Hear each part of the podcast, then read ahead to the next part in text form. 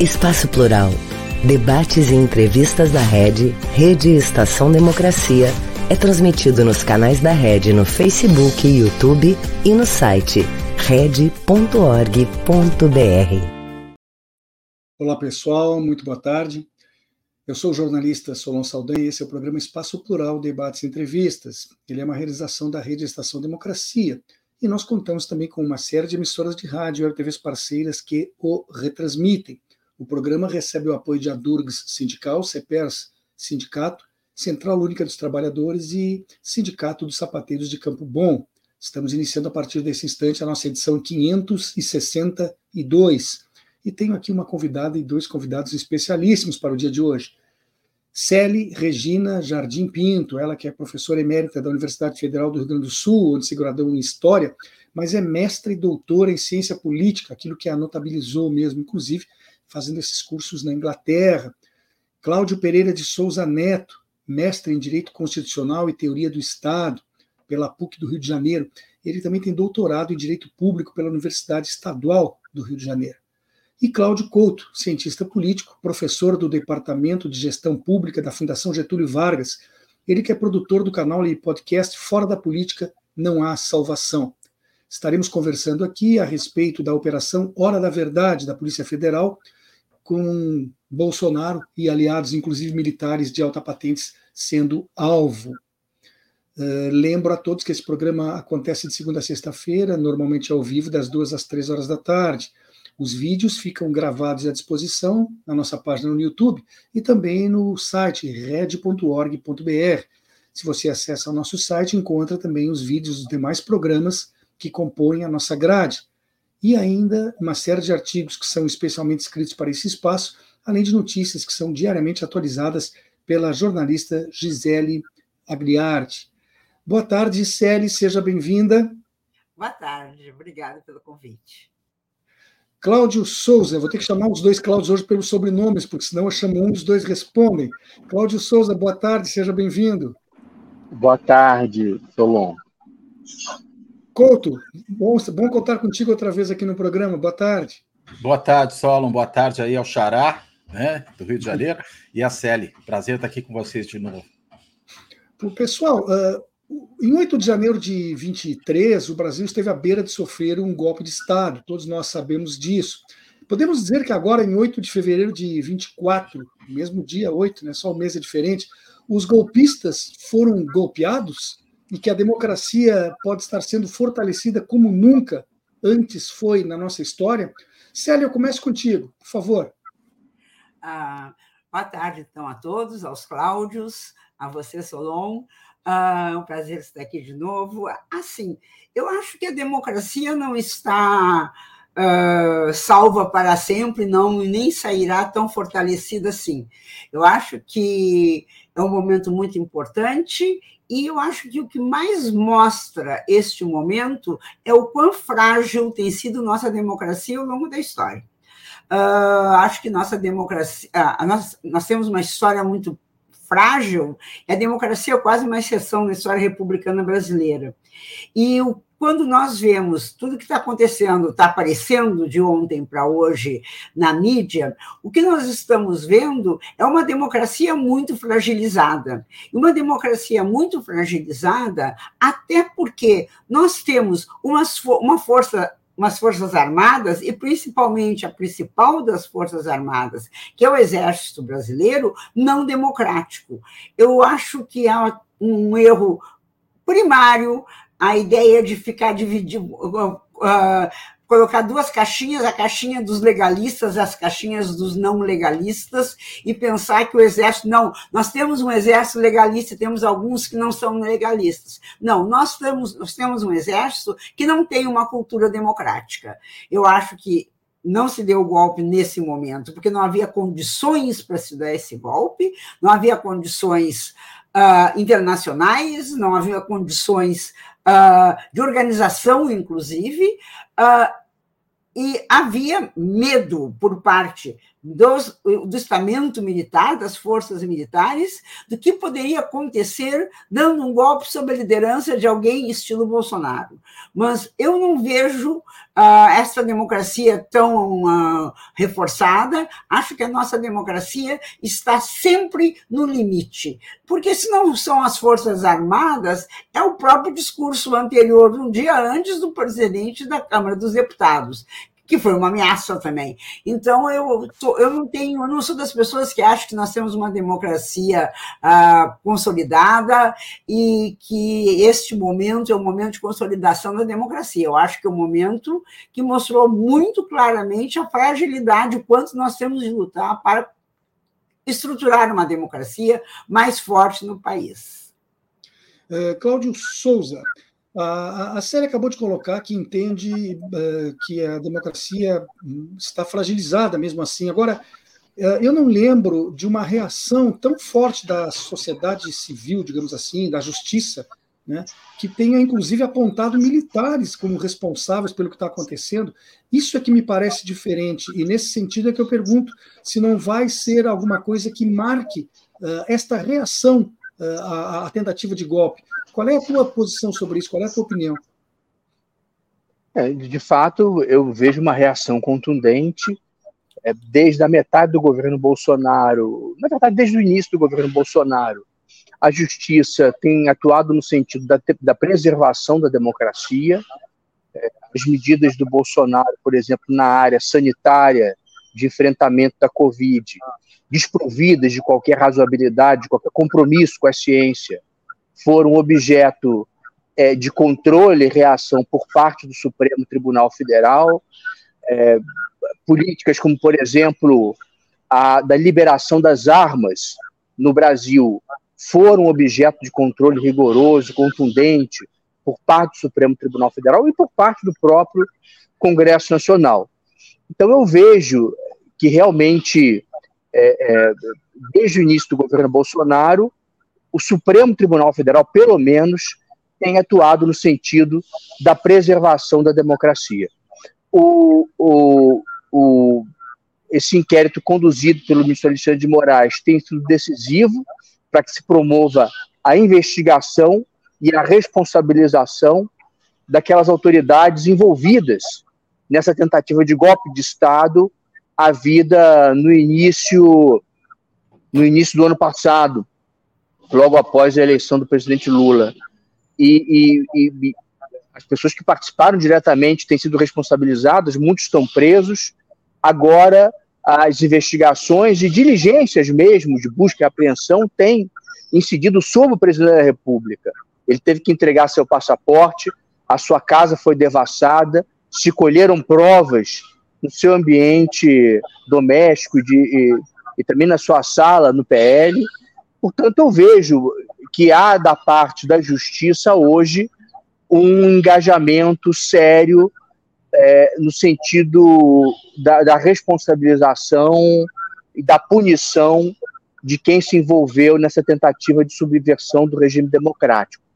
Mas nós não podemos esquecer também, Solon, que a própria justiça ela foi, em, em grande parte, responsável pela desestabilização da democracia, por exemplo, por intermédio da Operação Lava Jato, que foi uma operação conduzida fora dos limites do Estado de Direito, foi uma operação conduzida contrariamente às leis brasileiras, é, foi uma operação seletiva que incidiu é, sobre determinados grupos políticos e, e, e sobre certos setores do empresariado nacional. E mesmo, por exemplo, a prisão de Lula foi uma prisão absolutamente ilegal, uma prisão antes do trânsito julgado, quando a Constituição determinava expressamente que o trânsito julgado deve ser aguardado para que se possa impor a alguém uma pena de prisão. Portanto, o judiciário, que foi muito ambíguo, muito ambíguo até, até a eleição de Bolsonaro, a partir da eleição de Bolsonaro, tem é, de, efetivamente se alinhado é, junto às forças que atuam no sentido da preservação da democracia. Couto, uh, isso que foi, que foi pontuado agora pelo, pelo Cláudio Souza, uh, estaria, de certa forma, o Judiciário também aproveitando isso para fazer uma, uma, uma meia-culpa, a partir do momento que começa a ser tão rigorosa as punições, primeiro do pessoal que esteve lá uh, na linha de frente, né? e agora também, ao que tudo indica, pegando uh, os mandantes. Afinal de contas, a Polícia Federal agiu, mas agiu seguindo instruções e obedecendo determinações do Judiciário. Seria isso uma possibilidade que venha a acontecer agora, Couto? Olha, não sei se é exatamente, Solon, uma, uma meia-culpa, né? mas uma correção de rota, eu creio que sim. Dá para dizer que houve aí uma correção de rota do ponto de vista, sobretudo, das consequências que as decisões judiciais têm. Né? Veja no que deu o, o beneplácito, inclusive das instâncias superiores do judiciário, a operação da, da Lava Jato, que não ficou restrita ali à 13ª Vara de Curitiba, mas ela obteve o referendo também né, do Tribunal Regional Federal da Quarta Região, né, conseguiu também ser sancionado no STJ, chegou também ao STF, ou seja, nunca teve nenhum tipo de questionamento mais efetivo durante o seu período de ouro. Né? E isso pode-se dizer, em grande medida, por conta do grande clima de opinião pública que foi se criando ao longo desse período, em que a Lava Jato virou quase como uma instituição. lembro até que o, o procurador Deltan Dallagnol, então procurador Deltan Dallagnol, ele sempre que via algum tipo de questionamento à Lava Jato, algum risco, por exemplo, de mudança legislativa que pudesse alterar os rumos, pelo menos da maneira como se tentava fazer justiça naquele momento, se é que pode falar impropriamente fazer justiça, ele dizia: olha, isso é o fim da Lava Jato, como se a Lava Jato fosse uma instituição nela mesma, né? e não uma operação apenas que cuidava ali de uma série de assuntos, e a gente sabe hoje como cuidava. Né? Já imaginava antes e hoje tem certeza absoluta. E o bebê de Rosemary da Operação Lava Jato, com esse beneplácito das várias instâncias judiciais, foi o governo Bolsonaro e o seu golpismo ele não surgiu ali à toa, né? Ele emergiu desse contexto que foi sendo produzido ao longo do tempo e para o qual a Lava Jato teve uma contribuição decisiva.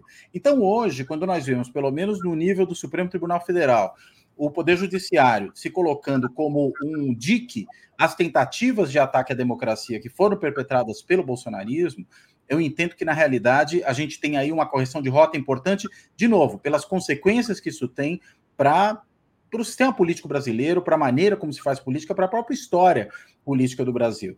Então, eu preferiria classificar dessa forma. E ainda bem que o judiciário tem operado dessa forma, apesar de todas as pressões em sentido contrário, apesar das ameaças que havia. E se me permite só um último comentário, eu acho que é muito curioso quando uh, os defensores ali do bolsonarismo eles atacam esse inquérito em particular e outros inquéritos foram conduzidos ali, ali, ali no Supremo, mas esse aqui em particular porque diz, olha, o ministro Alexandre de Moraes ele é vítima e é julgador ao mesmo tempo e conduz o inquérito, isso eh, não é aceitável, gera uma suspeição. Mas vamos ver como esse grupo atuava. Esse grupo atuava ameaçando não só as instituições, mas ameaçando os ocupantes de cargos. Então, ocupantes de cargos nessas instituições, como juiz do Supremo, na medida em que se tornam incômodos para esse grupo e são ameaçados por ele, ué, se ao se tornarem, por serem ameaçados vítimas, não podem mais atuar, então isso vira uma estratégia muito bem sucedida, né? Hoje você ameaça um, ele é obrigado a sair porque é suspeito. Entra o segundo, você ameaça o segundo, ele é obrigado a sair porque se torna suspeito. Você ameaça o terceiro, daqui a pouco só sobra André Mendonça e Cássio Nunes Marques. Então, realmente me parece que é, é um pouco curioso esse novo ataque que se faz a essa atuação do STF com essa ideia de uma suspeição que, na realidade, é criada pelo próprio modo de agir desse grupo criminoso que tentou dar um golpe no país. Celi, eh, você, na sua primeira resposta, questionou a questão da, da democracia, entende, no seu ponto de vista, que uh, as Forças Armadas não têm nada de democráticas, etc.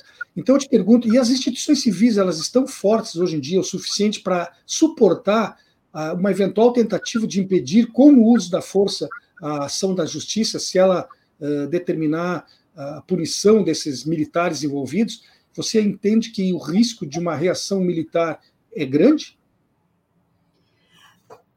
Acredito que, acredito que não, mano. Acredito que, exatamente pelo que eu estava falando antes, é, os militares não se envolvem, não se envolveriam, me parece, em um golpe de Estado ou numa aventura que eu não sei qual seria nesse momento, caso venha a acontecer a condenação dessas pessoas que estão sendo presas, estão sendo uh, acusadas, porque há um medo, eu acho, por parte das Forças Armadas, é, e, e essa, isso que eu quero fazer a diferença, das consequências de se meterem num golpe.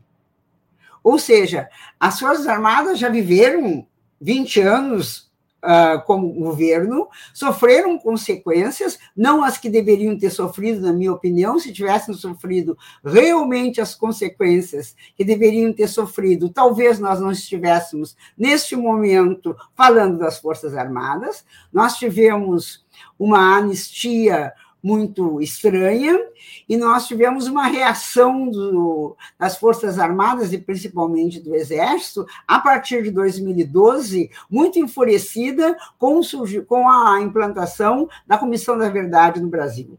Então, eu acho que as Forças Armadas elas têm medo, ou elas têm receio de entrar numa aventura, o que é diferente de dizer as Forças Armadas são um guardião da democracia brasileira. Aliás, as Forças Armadas não está aí para ser guardião de democracia.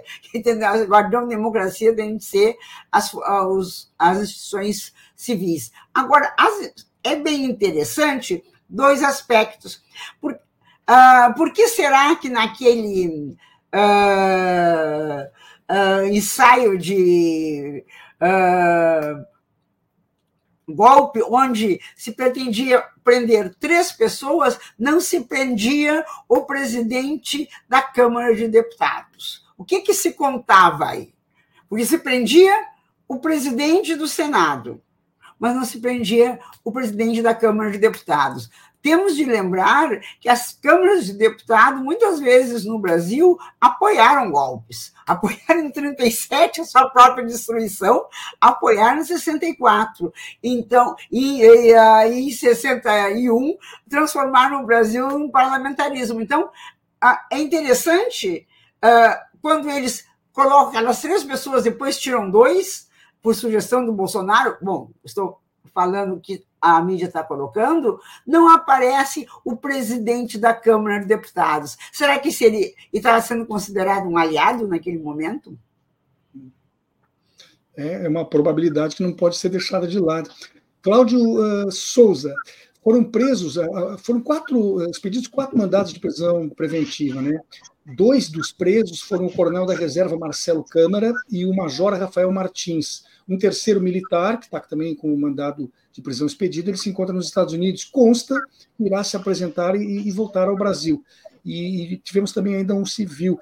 Uh, isso pode ser visto, esses dois militares, né, um major e um, coronel, e um coronel presos, como uma demonstração de que desta feira, feita a, as fardas, não serão impeditivos de que se faça justiça.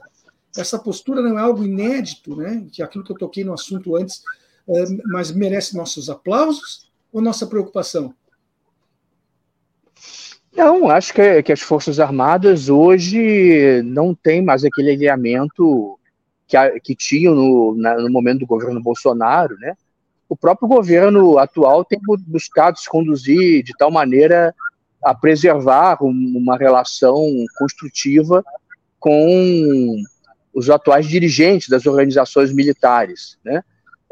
Se noticiou por alguns dias, por exemplo, a preservação do, do orçamento é, das Forças Armadas é, pelo presidente Lula, que, aliás, teve que vetar outras despesas constantes do, do, do projeto de lei orçamentária. Portanto, vejo por parte do governo um esforço no sentido do restabelecimento de uma relação normal com as autoridades militares. É, quanto ao momento imediatamente anterior às eleições, penso que uma circunstância que pode ter é, cumprido um papel decisivo tenha sido a, a ressalva feita pelo governo norte-americano, pelo governo Biden, de que não reconheceria um, um, um, um movimento de ruptura democrática e que apoiaria realmente a posse de quem ganhasse as eleições. Então, a alteração das condições políticas dos Estados Unidos, com a derrota do Trump e com a vitória do Biden, e a circunstância de nos Estados Unidos também ter ocorrido um episódio semelhante é, é, no Capitólio, né, a tentativa de invasão do Capitólio e não reconhecimento das eleições por parte do candidato derrotado, essas circunstâncias acabaram levando o governo americano a realmente se manifestar de maneira clara no sentido da não aceitação é, de um golpe de Estado no Brasil. E, obviamente, os militares eles é, fazem uma avaliação quanto aos fatores reais de poder, quanto à sua capacidade real de criar um governo sustentável e verificaram que essas condições não estavam dadas e deixaram o Bolsonaro sozinho com as suas extravagâncias e o golpe de Estado não ocorreu. Na minha opinião, é, se nós tivéssemos que fazer uma avaliação dos elementos que, que, que levaram a, a, a não realização do golpe de Estado, eu identificaria na posição do governo americano realmente um elemento bem importante. Uh, Cláudio Couto, o volume de provas contra o grupo, não apenas provas testemunhais, né, mas também documentais que cresce a cada dia. Hoje apareceu também aí um, um caderninho de anotações do general Heleno, depois de já ter visto vídeos, etc. Uh, pode deixar ainda alguma margem de dúvida sobre os acontecimentos? E com essas pessoas identificadas, será que nós podemos agora acreditar que haverá responsabilização e punição, coisa que muito a gente já tem pedido desde a posse do novo governo, porque se sabia que o anterior havia se mantido no poder à base de uma série de crimes e irregularidades. Existe alguma possibilidade de dúvida sobre o que aconteceu ainda, na tua opinião, Couto? Olha, pelo que eu pude ver até agora, só não, eu não, não consigo ter dúvida alguma. Né? Claro que isso depende menos de mim, vai depender muito mais de como o próprio Supremo Tribunal Federal se debruçar sobre esse caso. Né? Mas se a gente considerar pelo menos até esse momento a posição do relator do caso, que é o ministro Alexandre de Moraes, e o que ele diz nessa eh, determinação aí de busca, apreensão e medidas cautelares, até mesmo da prisão, né, da detenção de alguns daqueles ali que estavam envolvidos nessa artimanha golpista, eh, nós vemos que a tendência é de que haja condenações, porque há muita clareza com respeito aos crimes que foram ali cometidos. Acho que agora é muito mais a questão de construir o caso, e para isso, e acho que é uma questão muito importante, nós temos uma Procuradoria-Geral da República que não mais é aquela Procuradoria-Geral auxiliar né, do, do governo Bolsonaro, serviçal ao governo Bolsonaro, que foi durante o período de Augusto Aras, durante os quatro anos que ele ali permaneceu, nós vimos que o, o Paulo Gonet, o novo Procurador-Geral da República, é, poucos dias, né, menos de uma semana depois de assumir posse, ele já deu seguimento a esse, a esse inquérito né, e permitiu que essa operação da Polícia Federal agora chegasse a termo e produzisse todo esse cabedal de evidências e novas evidências estão aparecendo.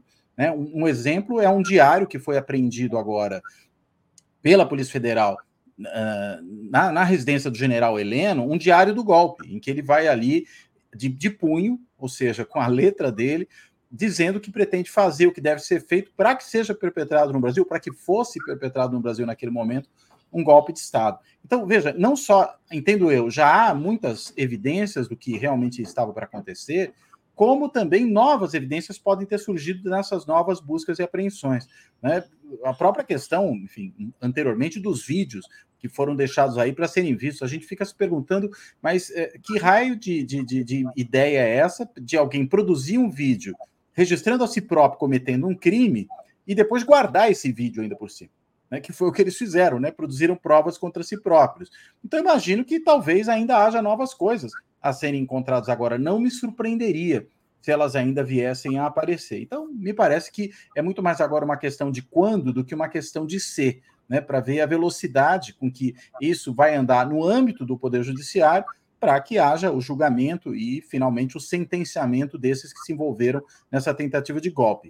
Lembrando que a raia miúda, que esteve no 8 de janeiro ali invadindo, depredando as sedes dos três poderes para tentar clamar por uma intervenção militar, é, esses indivíduos aí, alguns deles já pegaram 17 anos de cadeia. Bem, se eles, que foram apenas a ponta de lança desse processo, pegaram 17 anos de cadeia, quantos anos não deverão pegar aqueles que foram os artífices desse processo todo? Que o conceberam, que o financiaram, que o organizaram, que estimularam setores da até mobilizaram determinados setores das Forças Armadas, como os membros é, de operações especiais, que muito se relatava lá no Rio de Janeiro, estiveram lá agindo, se notava que havia gente ali com treinamento militar específico para um certo tipo de operação, e eram aí os chamados kits pretos, né? Esse pessoal do Batalhão de Operações Especiais. Esses foram organizados pelo próprio CID, que até é, reservou dinheiro para isso, 100 mil reais ali para o pessoal poder se hospedar, se alimentar enquanto realizava aquele tipo de operação.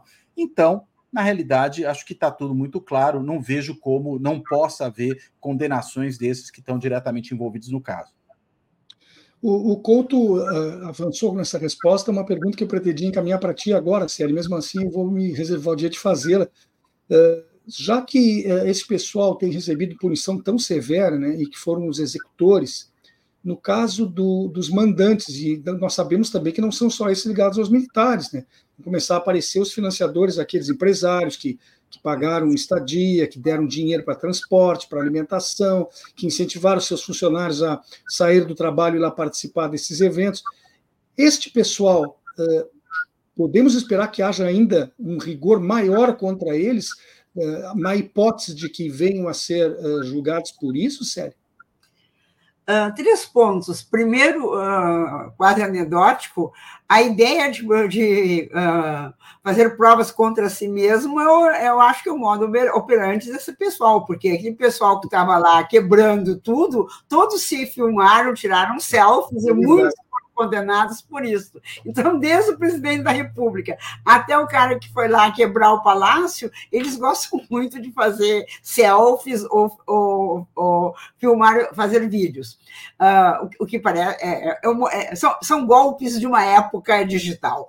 Bom, eu acho assim, ó.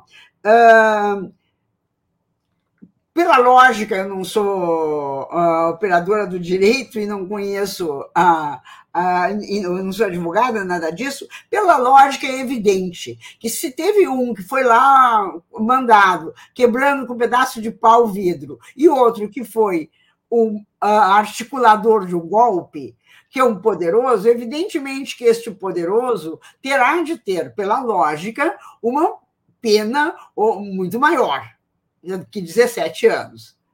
Isso pela lógica. Saindo da lógica, vamos ver que advogado teve um indivíduo que teve pena de 17 anos, que advogados vão ter essas pessoas que são os grandes mandantes. Então, eu acho que, apesar de haver uma lógica na, na numa maior pena, isso obrigatoriamente não acontece porque nós sabemos que a justiça é muito desigual nesse país, até porque a possibilidade de ter um grande advogado é para poucos. E eu queria colocar mais uma questão aí que tu chegasse a tocar, que Uh, nós passamos muitos anos chamando o golpe de 64 de golpe militar e passamos depois a chamar de cívico, civil militar.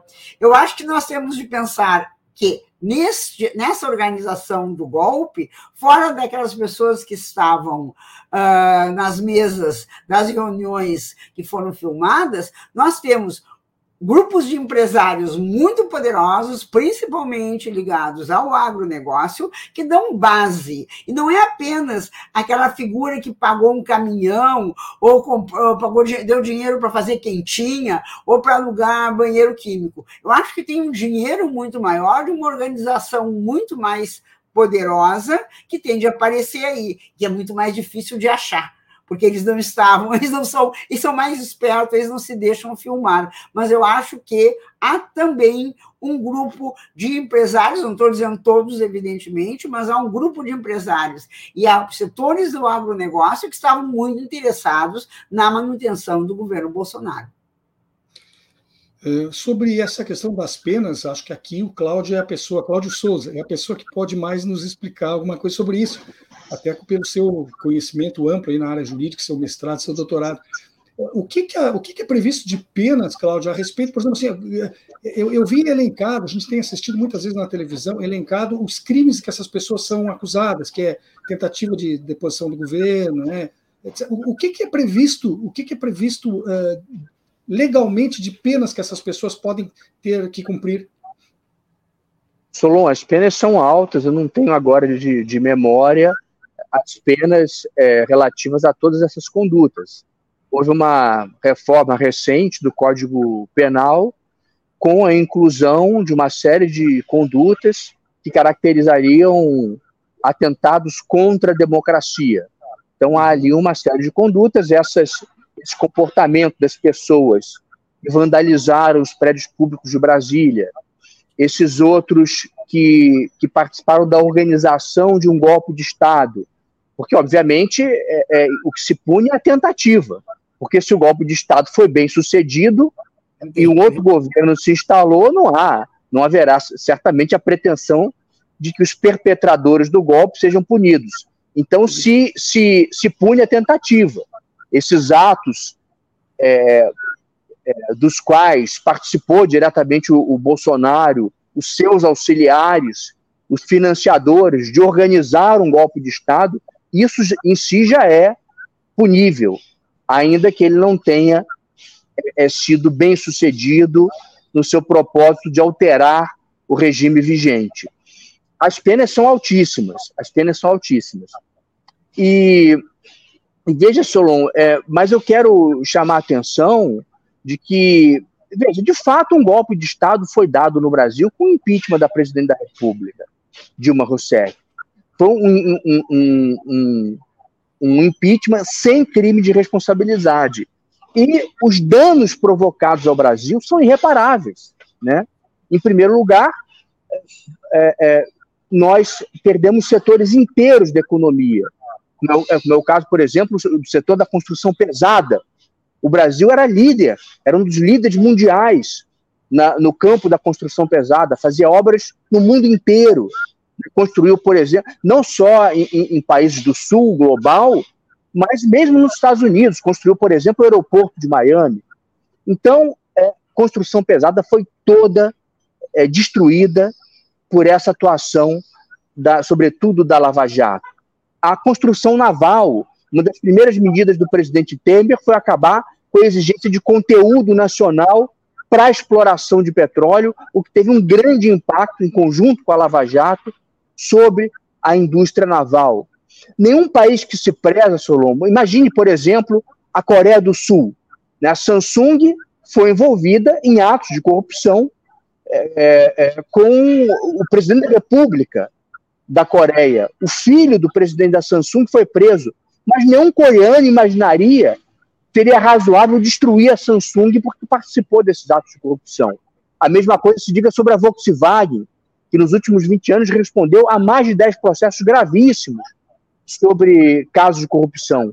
O mais notório deles, aquele de adulteração dos testes de motores a diesel, do nível de poluição emitido. É, privatizamos a Eletrobras em, em condições absolutamente desfavoráveis ao povo brasileiro e que terão condições desastrosas no que se refere à nossa tentativa de reindustrialização do Brasil. A Embraer quase foi vendida, só não foi vendida porque a Boeing quebrou. Então, Solon, veja que o dano causa, os danos causados ao Brasil foram gravíssimos, gravíssimos e é, qualquer tentativa de impedir que esse processo se aprofundasse foi rechaçada, inclusive pelas instituições. Eu mencionei agora há pouco o fato de Lula ter sido afastado das eleições de 2018. É, portanto, acho que é, que é sempre bom lembrar que um golpe de Estado ocorreu no Brasil e esse, foi, esse golpe foi o impeachment da presidente da República. Nós temos agora um breve intervalo, mas é questão de um minuto, nem isso, e já estaremos de volta para a continuidade do programa. Um país sem serviço público, sem concurso público, dependendo de nomeações políticas. Já imaginou? É o que pode acontecer com a aprovação da reforma administrativa. A Durga Sindical, em defesa dos professores e da educação pública e de qualidade. Esse governo é cruel Olha o que, que fizeram comigo. Eu ganhava muito mais em 2014 do que recebo hoje em dia. É assustador. Eles querem acabar com a gente. Tu viu o IP? Estamos pagando a conta mais uma vez. E isso é consequência de nove anos sem reajuste nos salários. Só tem um jeito: o povo entender o valor da educação e irmos à luta pelo reajuste dos nossos salários. CPERS, reajuste já. Voltamos com o programa Espaço Plural, debates e entrevistas. Ele é uma realização da Rede Estação Democracia nós contamos também com uma série de emissoras de rádio e web TVs parceiras que o retransmitem. Seguimos aqui com as presenças de Célia Regina Jardim Pinto, professora emérita da Universidade Federal do Rio Grande do Sul, ela que é mestre e doutora em ciência política, tendo estudado na Inglaterra. Temos ainda Cláudio Pereira de Souza Neto, mestre em Direito Constitucional e Teoria do Estado pela PUC, RJ, e também doutor em Direito Público pela Universidade do Estado do Rio de Janeiro. Além disso, o segundo Cláudio do dia, Cláudio Couto, cientista político, professor do Departamento de Gestão Pública da Fundação Getúlio Vargas, ele que é produtor do canal e podcast Fora da Política Não Há Salvação, que, aliás, recomendo muito. Quem está nos acompanhando, siga também esse trabalho, que é exemplar do Cláudio.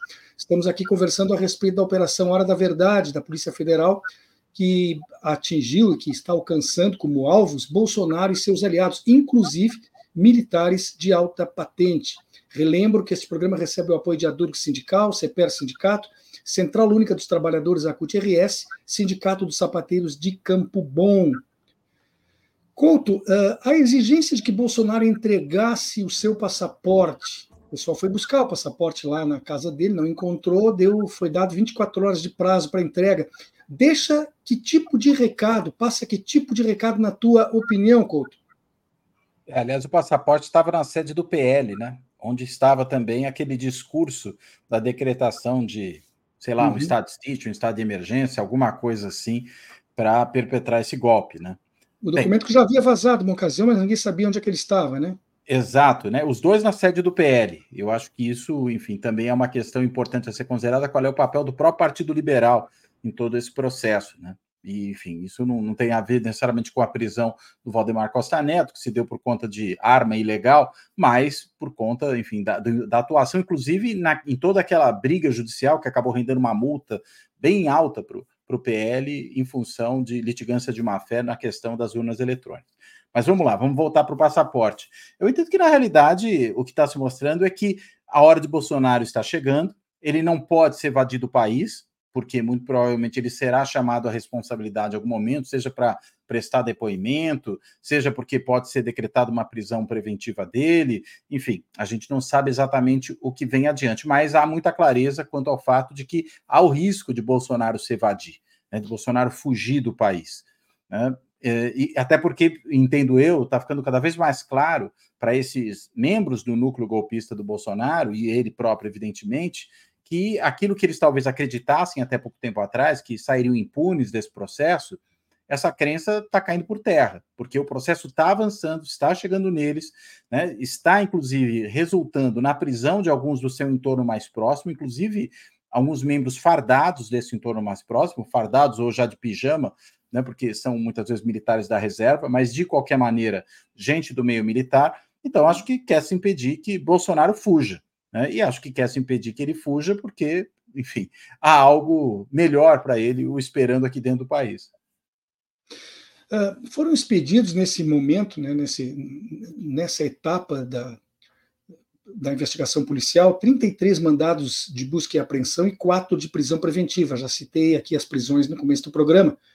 Mas, além disso, também tivemos 48 medidas cautelares que foram determinadas. Aí eu pergunto, Celi, é, entre essas, por exemplo, aquela questão de que Bolsonaro não pode se comunicar com os outros envolvidos. Ora, como é que a gente vai garantir que ele não tenha um celular de alguma pessoa alcançado para ele, para que ele faça isso? Os celulares dele podem estar sendo vigiados, mas dá para confiar que medidas cautelares têm um efeito que se espera delas, Celi? Uh, só não devia fazer essa, essa pergunta para o Cláudio Souza, que ele deve ter mais condições de. Eu acho sempre, eu acho muito estranho isso. Eu digo, mas é óbvio. Por isso, por isso que eu coloquei, por isso que eu coloquei para ti, eu quero, eu quero justamente uma opinião como eu, que observando de a longe. Minha opinião é completamente leiga, mas toda vez que aparece essa opinião, eu digo assim: olha, se eu tivesse nesse lugar, eu ia conseguir me comunicar. Mas é claro. evidente, você pode comunicar com o teu porteiro, o teu porteiro se comunica com o teu advogado, porque inclusive houve, eu, houve uma, um impedimento que, se, que eles se comunicassem com seus próprios advogados, que parece que é uma coisa que não é legal, que agora tem de voltar atrás. Mas independente disso, óbvio que ele não vai poder fazer uma reunião e, e gravar como eles gostam, mas eu, eu não sei, eu acho muito eu não, não tenho nenhum conhecimento jurídico, mas eu acho sempre bom. Se eu tivesse nesse lugar aí, eu ia conseguir falar com quem eu queria, né? Eu acho muito estranho isso. Mas é uma coisa que eu acho que talvez simbolicamente seja importante. A, a dizer que não posso falar com ninguém. Acho que simbolicamente é importante. Agora, na, na real, eu tenho a impressão que isso não, pelo menos na minha opinião de leiga, isso tem muito pouco uh, consequência real, assim, não sei. É, é, é, exatamente essa impressão que eu, que eu queria ver passada, porque ela é surpreendente, né? A gente enxerga isso e parece é, que é como fazer filme. O, o, pessoal já gravou, eu quero lembrar aqui a todos vocês, nós tivemos no início do governo Bolsonaro uma reunião ministerial gravada, né? Aquela questão da famosa passa boiada, né? Então, é, tem coisas inacreditáveis, parece que só aconteceram nesses últimos quatro anos e vão render muita boa história nos livros futuramente. Conto, uh, os nomes dados às operações da Polícia Federal são, via de regra, autoexplicativos. Né? Uhum. Essa de agora, que é em latim tempus veritatis, né, que significa tempo ou hora da verdade, se enquadra nesse critério, na tua opinião? Ah, eu creio que sim. Né? Até porque, enfim, é, finalmente chegamos no núcleo duro do, do, do esquema né, bolsonarista de, de organização do golpe. Né? E, e, ele foi avançando por ciclos concêntricos, né? Começa lá com os bagrinhos do 8 de janeiro, depois chega nos financiadores, aí chega, enfim, agora nesses que são realmente os do núcleo, os do núcleo que concebeu a coisa, e em parte o núcleo operacional também. Então, é, acho que falar em hora da verdade nesse momento é porque daí para frente, entendo eu, não se avança muito mais. Né? Não há ninguém além do pró-Bolsonaro, digamos, nessa cadeia de comando que possa ser procurado. Né? É ele o responsável, em última instância, de tudo o que aconteceu. E como as evidências já estão postas contra ele, né? se coletaram provas contra ele, acho que agora é só uma questão de dar consequência a esses dados. Então, acho que sim, é muito autoexplicativa e imagino que a hora da verdade geralmente é o término do processo. A gente deve estar chegando no fim de todo esse longo processo de investigação né, e de atuação sobre esses que tentaram destruir a democracia no Brasil. Souza, uh, sobre os presos, além do coronel e do major que eu citei antes, na primeira parte do programa, e de um outro militar que se encontra nos Estados Unidos, deverá se apresentar, que é Bernardo Romão Correia Neto, foi preso Felipe Martins, que era um assessor especial de Bolsonaro. Para quem não lembra, esse Felipe, ele que era ligado ao gabinete do ódio, ele está sendo investigado também por ter feito gestos de supremacia branca numa, num evento político, provavelmente vocês lembrem disso, botou a mão sobre a lapela e fez um movimento que é identificado pelos nazistas e pelo pessoal da supremacia branca. Uh, e também era ele que, de certa forma, estabelecia uh, elos de ligação com o Steve Bannon, que é o maior estrategista da extrema-direita em todo o mundo. Então, Souza, Uh, tu acha que essa situação de agora, uh, essa investigação de agora, pode terminar levantando véus de outros casos paralelamente, como esse que eu acabei de citar?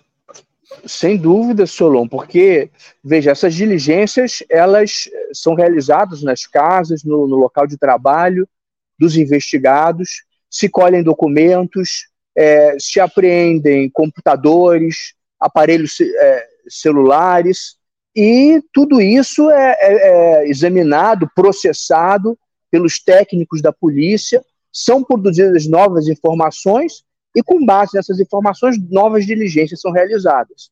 Essas de busca e apreensão e de prisão preventiva são as que surgem para nós. Mas a polícia, para a opinião pública, que vem à luz, mas a polícia realiza várias outras diligências que não são objeto de conhecimento do público. Por exemplo, uma diligência de escuta telefônica. Esses, certamente, esses investigados, eles têm o seu aparelho telefônico grampeado já há muito tempo. E essas conversas vão sendo registradas, vão sendo processadas, as informações vão sendo cruzadas.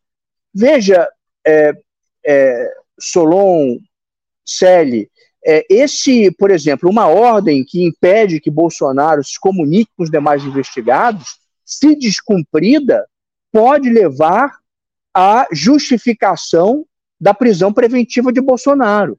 Porque uma das razões que justifica justamente a prisão preventiva é aquelas circunstâncias em que o investigado está dificultando as investigações, está, por exemplo, ameaçando testemunhas, destruindo provas. Então, se Bolsonaro desobedecer à ordem judicial, estará justificada a sua prisão preventiva. Acredito que ele tenderá a, a cumprir, né? Até porque, Célia, é, é, na verdade, o aparato investigatório do Estado, quando efetivamente se mobiliza no sentido da persecução criminal, é muito potente. É, é, é, é Receita Federal, Polícia Federal, contatos com companhias telefônicas, com sistema financeiro, com, com, com, com bancos. Todas essas informações vão sendo cruzadas. O indivíduo realmente investigado, quando o Estado prioriza a investigação, ele se submete de uma maneira muito contundente. Então, acredito que, é, do jeito que tá sendo, estão sendo conduzidas realmente essas investigações, elas produzirão muitas informações que poderão justificar é, o julgamento e a condenação muitos de muitos desses investigados. É, Celi, você se notabilizou, como eu citei antes, na, na questão da ciência política, né, onde tem mestrado, doutorado, mas o início lá da tua carreira, inclusive acadêmica, é no, no, na história, né? No setor de história. E eu te pergunto, você lembra de algum outro momento da história brasileira ou de algum outro lugar que tenha sido tão absurdamente demonstrada uma crença na impunidade, ou sei lá se foi só descuido, descuido ou arrogância mesmo, como essa de agora, do, do pessoal estar produzindo eh, provas contra si mesmo, de uma, do, aos borbotões, essa questão do vídeo que nós já abordamos aqui antes. Você lembra ou sabe de algum outro momento da história que tenhamos vivido algo tão descaradamente eh, demonstrativo de crença em impunidade como esta de agora? É, eu não sei até onde uh, esses, uh, esses vídeos. É que nós vivemos nesse momento. Vou começar por um outro lado. Nós vivemos neste momento em uma, uma, uma exposição através da, de vídeos, através de uh, celulares que nós nunca vivemos antes. Então, a, a possibilidade de nós sermos pegos em alguma circunstância, falando, discutindo, a gravação. Ah, há 40 anos atrás, uh, grampear um telefone era uma coisa complicada, não era uma coisa fácil. Uh, se, na, se colocava embaixo da mesa, só ver filmes do James Bond, a gente já se lembra disso. Então, eu acho que nós estamos numa situação muito particular. Uh, esses vídeos não foram gravados porque eles se achavam completamente impunes. Foram gravados porque eles acharam que esses vídeos jamais seriam publicados. Esses vídeos eram secretos. Então, eu acho que nesse sentido é que os vídeos. Uh, for, uh, apareceram os vídeos. Quem gravou o vídeo foi o, o, o Mauro Cid, que gravava tudo. Inclusive, a gente olha assim a, a vida do Bolsonaro como presidente, tem sempre um celular gravando o, o, o Bolsonaro atrás, indo atrás do Bolsonaro gravando com o celular. Então, eu acho que não foi por se achando completamente. Uh, tanto que o general Heleno, ele, ele tem claro que a coisa é complicada, que ele diz ou a gente vira agora e depois vai ser muito difícil. O próprio Bolsonaro tem claro que é difícil. Assim, ou a gente faz agora, vai ter uma guerrilha, que é uma coisa meio absurda, mas no outro caso, eles, eles têm a, a clareza que ou eles conseguem dar um pré-golpe, ou seja, pré-eleitoral, que pós-eleitoral vai ser muito difícil, tanto que foi tentado dia 8 de janeiro e deu no que deu. Então, eu, não, eu acho que é muito mais por Uh, não é por, por impunidade, muito mais por descuido e muito mais pelo fato que todo mundo grava tudo atualmente, do que porque eles sabiam Dá, eles sabiam, dá para ver claramente ali que eles sabiam do, da dificuldade que seria dar um golpe depois das eleições. Tanto que tanto o Heleno como o próprio Bolsonaro, naquela, nessa reunião que está saindo dos pedaços hoje na mídia, aparece que eles dizem tem de virar mesa antes, uh, como é que é quando não tem vara, uma coisa assim, que o, que o general Heleno diz, e o próprio Bolsonaro diz que tem de fazer antes, que depois vai ter uma seria uma guerrilha. Então eu acho que eles têm claro que eles tinham que, que a coisa era muito difícil. Eles não tinham uh, uh, essa ideia da facilidade de, de, dar um golpe, não. Couto, uh, você acredita que essas ações da polícia federal e depois o que se espera como consequência né, dos, dos inquéritos, uma ação da justiça, podem contribuir para que haja uma reversão de expectativas e também no aumento de credibilidade dessas instituições, o judiciário e a polícia, uma vez que esse, que esse inquérito, depois o processo seja conduzido com razoável né, critério e, e, isso vai contribuir uh, para a melhoria das, das suas uh, daquilo que se pensa a respeito deles. Isso é bom para a cidadania, Cláudio? Olha, acho que se eles cumprirem suas tarefas, se eles cumprirem suas funções a contento, certamente isso é positivo para a imagem deles. Agora, nós estamos num país profundamente dividido. E é evidente que muito dessa desconfiança que recai sobre algumas das nossas instituições tem a ver com alinhamentos políticos que estão presentes na sociedade brasileira. A gente já viu aí mesmo, em reação a esse episódio, ao episódio da semana passada envolvendo Ramagem e o, o Carlos Bolsonaro, que muitos bolsonaristas já embarcaram ali na narrativa de que se trata tudo de perseguição política, de que eles são mártires, de que eles são vítimas. E aí, claro, se eles são mártires e vítimas por causa da ação do judiciário, é claro que essa parcela da sociedade brasileira que acredita nesse tipo de versão vai olhar negativamente para o próprio Poder Judiciário. É, a gente não está no momento em que muitos aí vão analisar de forma racional a atuação da justiça objetivamente, ver onde ela está acertando, onde ela está errando, e aí fazer uma avaliação mais circunstanciada. É muito o seguinte: o juiz está a meu favor, viva o juiz, o juiz está contra mim, pau no juiz, né? Um pouco a lógica da torcida, né? No estado de futebol. O juiz, aliás, às vezes já entra em campo e já é vaiado antes mesmo do jogo começar. É normal. No futebol é o que é, é perfeitamente esperado, né? Só que isso está na dinâmica da política também hoje em dia, né? Sempre esteve em alguma medida, mas me parece que hoje está de uma forma muito mais acentuada, né? Então, é, eu tenho lá minhas dúvidas de que a, a, justiça cumprindo seu papel, que ela vá produzir grandes melhoras na sua, na sua percepção. Pode para alguns setores, mas acho que outros vão continuar a vê-la negativamente. Souza, uh, o quanto a delação premiada que tinha sido acertada com o tenente-coronel Mário Cid pode ter aberto caminho para que essa investigação chegasse mais fundo e com maior precisão aos nomes dos envolvidos? Uh, há quem desacredite nessa espécie de acordo, as delações premiadas. Você é favorável a que ela seja feita? Solon, é, eu, eu, acredito que essa, o, o, Mauro Cid era um auxiliar direto do Bolsonaro. Ele talvez fosse, pelo menos é isso que a, que a imprensa noticia, dentre os auxiliares de Bolsonaro, que era mais frequente, era realmente havia uma convivência co cotidiana com Bolsonaro.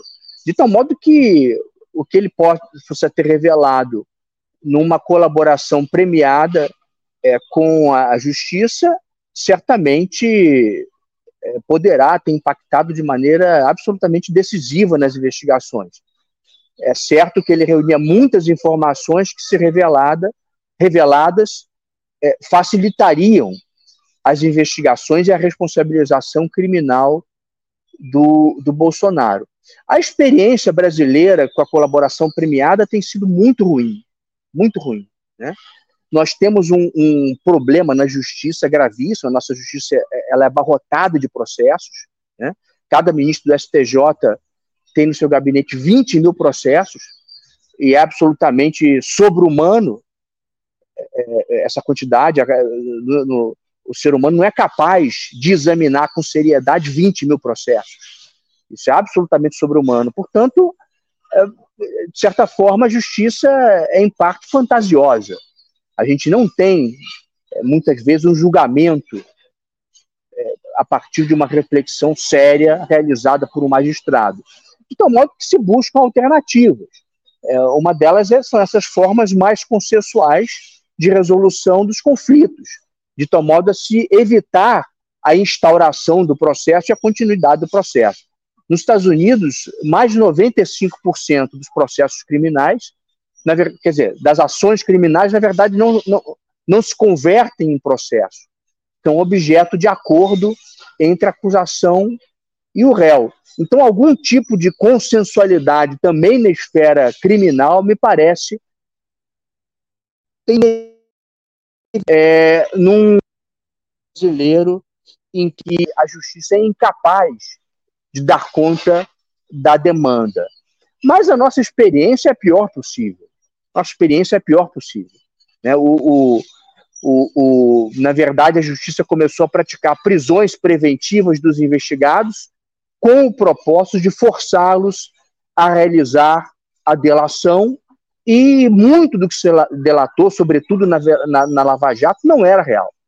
Né? Temos aí, por exemplo, aquele ex-diretor da OAS que a imprensa noticia na última semana que procura o Supremo Tribunal Federal no sentido de rever sua delação, parece que informando que muito do que disse não corresponderia, na verdade, à realidade. Veja, portanto, Solon, que a nossa experiência é uma experiência muito ruim. É do jeito que está, me parece que, que ela deveria é, ser objeto de uma reflexão aprofundada. Mas neste caso particular, pelo que a imprensa tem noticiado, não conheço o processo, mas pelo que a imprensa tem noticiado, essa colaboração do Mauro Cid pode ter sido sim muito frutífera. Eu quero registrar aqui algumas pessoas que participaram mandando comentários e perguntas: Fabiana Raslan, Elora Silveira da Rosa, Antônio Carlos Silva, Luiz Portinho, uh, Getúlio Coelho, Isabela Dominiano Vieira. Muito obrigado a todos vocês, Gil Carvalho, né, pessoal que participa aqui, que manda Luiz Marcelo, Paola Bastos, uh, o Ismael, que frequentemente está aqui conosco. Obrigado, Ismael, pela tua audiência. Osni Coutinho, Dimas Ferreira Lima, uh, Denise Marchel. Enfim, muito obrigado. Miriam Amorim Coelho. Muito obrigado a todos vocês que estão aí uh, nos prestigiando e, e, participando desses, desses eventos aqui com que a gente faz todos os dias com perguntas e, com, e colaborando também com opiniões.